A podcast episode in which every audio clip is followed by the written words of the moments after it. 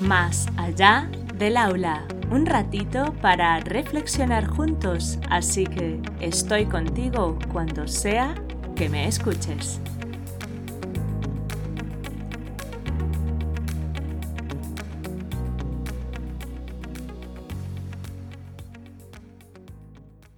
Hola adultos significativos, encantada de teneros al otro lado. Empezamos.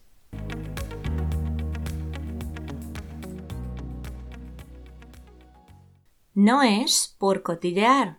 La diferencia básica entre ser asertivo y ser agresivo es la forma en que nuestras palabras y comportamientos afectan a los derechos de los demás. Sharon Anthony Bauer. En todos los años que llevo trabajando en entornos con y para peques, he comprobado que bien sea en espacios específicos para conversar o en momentos que se buscan a la fuerza porque no hay esos espacios, los adultos significativos de primeras se presentan reacios a conversar de ciertos temas porque piensan que lo que busco es el chisme. Reconozco que en los entornos formales ocurre menos, puesto que al haber un espacio y un seguimiento en el tiempo de las conductas de los peques, los adultos significativos se sienten confiados a hablar de temas delicados como por ejemplo la relación poco fluida o incluso disruptiva después de un divorcio. Pero en entornos donde no hay ese espacio y el seguimiento de las conductas de los peques es más breve, los adultos significativos tienden a obviar comunicar esos temas que influyen en el funcionamiento de los peques.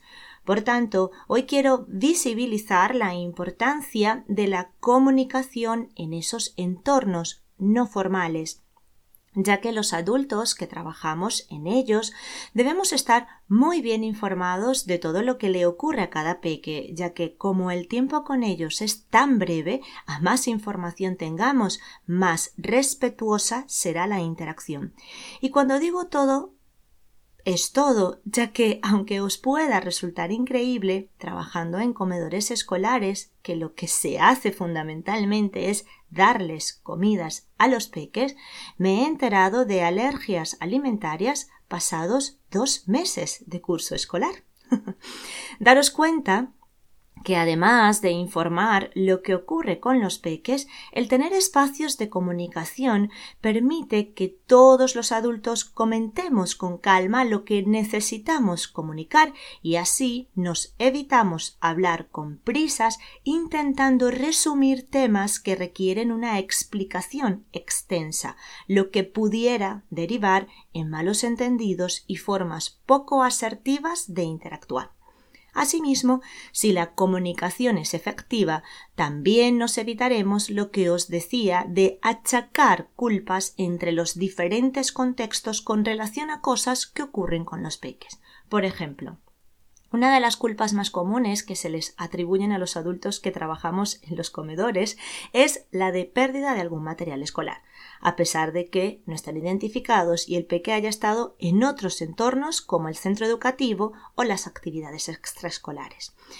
Entonces, eh, tal y como os decía en el podcast anterior, tenemos que pedir y buscar espacios de comunicación en los diferentes entornos no formales porque la información que nos transmitimos no es para cotillear, es para hacernos corresponsables de la creación de entornos en los que podamos interactuar de forma respetuosa los adultos y los peques. Como habéis podido comprobar, la comunicación tiene mucha amiga. Por eso en el próximo podcast seguiré hablando de ella, pero esta vez me centraré en los canales de comunicación que usamos entre los diferentes entornos, ya que muchas veces no son realmente efectivos y acabamos jugando sin querer al teléfono estropeado. Si te gustó este episodio y crees que puede aportar a otros, compártelo nos escuchamos la próxima vez, aquí, más allá del aula.